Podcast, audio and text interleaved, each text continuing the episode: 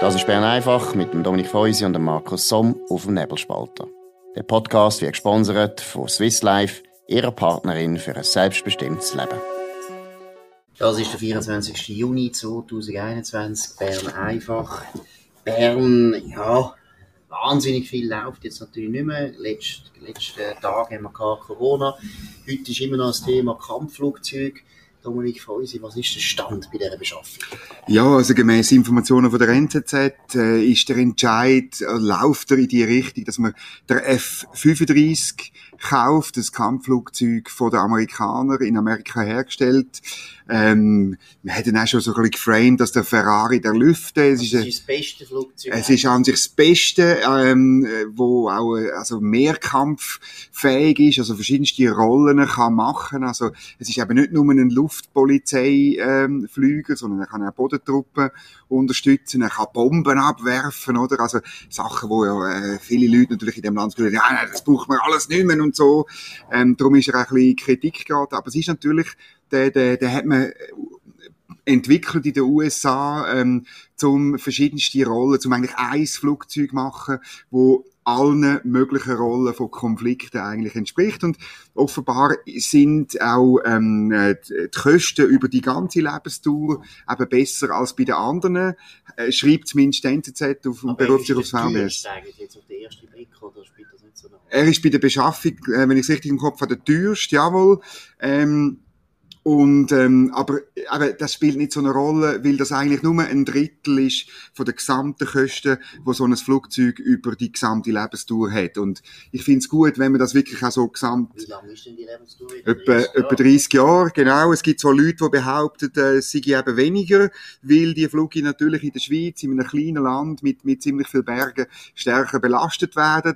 Das sind dann alles Detailfragen. Ähm, da gibt's dann auch Experten, die dann irgendwie das eine behaupten und die anderen das andere. Und man muss immer in dem Geschäft aufpassen, dass sehr viele Experten eben mit dem einen Flugzeugtyp irgendwie verbandelt sind. Ähm, aber wir warten jetzt mal, was genau kommt. Aber es ist interessant, amerikanisches Flugzeug passt natürlich zu den bestehenden FA-18-Flotten, oder, wo auch schon... Das ist der gleiche Hersteller, oder? Genau, Boeing, oder? genau, ja. und ähm, äh, man kann natürlich dann auch, äh, also es ist zwar ein völlig neues Flugzeug, aber es ist auch nicht völlig, äh, völlig anders, oder? Also das Know-how ist schon ein bisschen da. Das ist völlig übertrieben, dass wir jetzt so den Ferrari kaufen, eben einen guten VW Golf, jetzt vielleicht auch da. Ähm, das ist das Argument beim Grippen, oder? Er sei eben ein gutes Flugzeug und passend für uns. Ich, äh, habe damals das Flug nicht gut gefunden, zu wenig gut. Wir müssen ein sehr gutes, ich finde, wir müssen ein sehr gutes Flugzeug haben. Ähm, weil wir also auch viel... Wenn schon, dann schon. Genau, und, wenn, und, und dafür hat man weniger Maschinen, oder? Das ist klar. Ähm, es ist noch ein Dreh von 30 Maschinen oder, oder so. Das werden wir alles dann noch, wenn der Entscheid wirklich an der, an der Bundesratssitzung vermutlich ähm, nächsten Mittwoch äh, noch gefällt und dann publiziert wird, wird man das diskutieren. Das Interessante finde ich jetzt in die jetzige Situation, oder dass es auf der Linken schon heisst, das ist ganz klar, amerikanisches Flugzeug, machen wir das Referendum. Aber sagen wir, das ist jetzt meiner Meinung nach klar. He? Also es gibt das Referendum. Also eine Initiative, haben, muss man sagen. Was haben denn die Linken für ein Problem mit amerikanischen Flugzeugen? Ja, sie behauptet eben, äh, dass die amerikanischen Flugzeuge eben im Datenaustausch sind mit den Amerikanern und die Amerikaner wissen dann, äh, wie wir rumfliegen und sogar, äh, sie, es gibt so eine Behauptung im Raum, sie können das äh, Flugzeug wie eine Art oben abholen, oder? Also oder ausknipsen oder was auch immer oder eben ähm, das das steht im Raum das VBS sagt aber das stimmt überhaupt nicht man muss schon wissen die Flugzeuge sind natürlich flügende Computersysteme und ähm, äh, es, ist, es ist richtig, dass man da in, in enger Zusammenarbeit die fliegt mit dem Staat, den sie hergestellt haben. Und es ist auch richtig, dass die Amerikaner wollen wissen, wer mit diesen Flugzeugen was macht, oder? Aber man muss ja auch noch etwas anderes sagen, oder? Also erstens eben, ich finde, Amerika ist ja nicht gerade unbedingt eine findliche Macht, kann man ja dann auch wieder mal betonen. Muss man? Ist die Führungsmacht vom Westen und soviel ich weiß, last time I checked, wir sind immer noch Teil vom Westen. Also irgendwo finde ich schon nochmal die Vorstellung, dass da Amerika praktisch das dritte Reich ist, das da unsere Flugzeuge äh, kontrolliert, finde ich komisch. Und das zweite ist, glaube ich, wegen der Daten, oder? Ich meine, wir würden ja sehr profitieren, auch als Schweiz, wenn wir da angeschlossen werden, dass ein riesen Datensystem. Ja, natürlich. Letztlich haben die Amerikaner viel mehr Flugzeuge, sie haben viel mehr Erfahrungen, wie die Maschinen laufen und Daten ist ja etwas vom Wichtigsten bei solchen modernen Systemen. Und wenn wir da nur 30 Flugzeuge haben, es ist eigentlich in unserem Interesse, dass wir auch Zugang haben zu diesen Daten und die Amerikaner natürlich zu unseren Daten. Aber da sind wir uns, glaube ich, einig. Dominik, ich glaube, das ist natürlich so ein Vorwand. Natürlich. Ich meine, die Linken haben immer eigentlich nicht äh, akzeptiert, dass man jetzt halt die Kampfflugzeuge wirklich angenommen hat. Sie haben ja nur knapp verloren, muss man sagen. Sie wissen ja ganz genau, dass Kampfflugzeuge, da geht es um die Armee an sich. Und äh, deshalb bekämpfen sie das natürlich, weil das ist eine symbolische Frage auch. Die Kampfflugzeuge sind so, ja, das sind schon Paradepferde, oder, von der modernen Armee. Und ich finde es ein bisschen unaufrichtig, aber ich habe das Gefühl, die Abstimmung, die gewinnt man, weil es ist eigentlich eine Zwängerei wenn die Linke jetzt kommen und nochmal eines sagen, genau. jetzt wir nochmal eines abstimmen. Obwohl sie etwas anderes gesagt haben. Ja, und das ist einfach nicht demokratisch. Ja. ist überhaupt nicht demokratisch und deshalb muss jetzt Amerika hinheben, damit man das Gefühl hat, ja, eben, es gibt halt ja schon einen guten Grund, dass man noch abstimmt, aber das ist dummes Zeug. Wir haben den Grundsatzentscheid gefällt. Damals hat die Linke, so viel ich weiß, auch gefunden, es ist okay, dass man nicht gerade über den Typus abstimmt. Ja. Sie haben das nicht kritisiert seinerzeit. Also, es ist ein bisschen, un, ein bisschen unaufrichtig. Und was ich auch noch lustig finde, ist die Alternative, das wäre Frankreich. Da würde ich sagen, oder? Das ist der Rafale. Und ja. da sind wir jetzt für ein anderes Thema. Ich meine, Frankreich haben wir ja jetzt, das wissen wir, Seit gestern ist der nächste Gegner von unserer Nationalmannschaft. Nächste Woche ist dann das Spiel, Achtelfinale. Ich würde jetzt gar nicht vorgehen, dass ich irgendetwas verstehe von Fußball. Mir geht es auch nicht unbedingt der Fußball, sondern ich finde es immer wieder eine interessante Paarung, Frankreich und Schweiz, weil letztlich ist das natürlich schon ein wichtiges Nachbarland und wir haben eine lange Geschichte mit dem. Wir haben eine sehr lange Geschichte. Frankreich ist immer über, über Jahrhunderte der engste Partner gewesen, vertraglich. Wir haben fast ein, man könnte sagen, ein Rahmenabkommen gehabt mit Frankreich, oder? Ein äh, besseres, ein ohne, ohne Gericht und ohne so, aber, genau. und, und ich glaube auch zwischendurch zum Leidwesen mit Frankreich auch ohne Streitbeilegungsmechanismus, oder? So. Und, und, äh, ja, mir kommt es halt immer in Sinn, weil dort, dort, wo ich arbeite im Medienzentrum, das ist einmal die französische Botschaft gewesen, direkt vis-à-vis -vis vom Bundesratshaus, also am ältesten Teil von dem Ensemble, wo, ähm, ist auch noch wichtig, äh, die Stadt Bern gebaut hat und der Eidgenossenschaft geschenkt hat. Darum ist der Brunnen vorne dran, zeigt die Berna, also äh, sie hat das Berner Schild, ist eine junge Dame, im, im Übrigen äh, man weiß, wer das war. Das ist die Tochter von einem Bundesweibel. Die, die Hermine Kern ist, ist, Modell gestanden für die Berna und ja. die ist, eine schöne Frau. Also ich empfehle allen, wenn ihr zu Bern sind, könnt Bundesgasse anschauen, Bundes, ja. Bundeshaus West. Ähm, heute heißt es Bundeshaus West. Der alte Name ist eben das Bundesratshaus, wo im ersten Stock in der Mitte das Bundesratszimmer ist, wo sie jeweils sitzen. Und dann in den Flügel rechts und links ist National- und Ständerat gewesen. Und schon sehr schnell, also 1860 ist das äh, äh, eröffnet worden, schon sehr schnell haben die Räte gesagt, dass das architektonisch ja nicht stimmt. Oder? Der Bundesrat ist unserer Verfassung ja nicht das Zentrum vom Staat, sondern das Parlament. Und darum hat man dann äh, später das Bundeshaus, wo wir alle kennen mit den Kuppeln und den Türmli, hat man dann links davon oder, oder östlich davon gebaut äh, und, und noch weiter östlich der zweite, das Bundeshaus Ost, wie man es heute sagt. Das ist wieder, dann ist wieder ein symmetrisches Ensemble, aber das Parlament ist in der Mitte, oder? und, und der Bundesrat auf der Seite. Das wir begrüßen. Wir sind nicht der Meinung, das Parlament ist wichtiger als die Regierung, aber was ich auch noch lustig finde oder interessant, du hast es auch gesagt, wegen der Botschaft, die Franzosen sind ja die Ersten gewesen, also der König von Frankreich ist ja der Erste gewesen, der einen ständigen Botschafter unterhalten genau. hat in der Schweiz. Solothurn, oder? Solothurn, zwar seit 1530 haben wir immer einen Botschafter gehabt und der Botschafter in äh, Solothurn, der hat ja dort wie ein grosser Fürst, hat der dort residiert, hat teilweise bis zu 130 Angestellte gehabt Wahnsinn. in Solothurn, das ist wahnsinnig Das ist etwa so wie die Amerikaner heute, ja, oder? Genau, und er ist sehr, sehr beliebt bei den Solothurner, weil er hat, wir hätten den so typisch Solothurner ist, ganz lieb hat man ihn als Passador oder Bassidor hat man ihn bezeichnet, und zwar warum natürlich, die Franzosen haben schon gewusst, wie man es macht. Haben unglaubliche Feste haben die gefeiert und dann immer die beste Familie von Solothurn eingeladen mit dem besten Wein.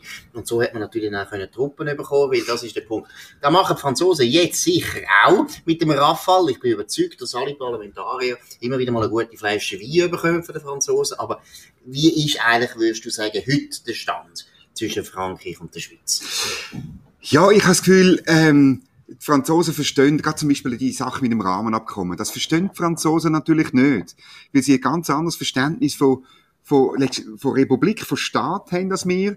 Ich kann mich erinnern, das ist so nie bestätigt worden, aber beim, beim letzten Deal ist es, äh, glaube ich, also hat man immer davon geredet, dass die Franzosen der Schweiz alles versprochen haben, wenn wir den Rafale kaufen statt die Grippen.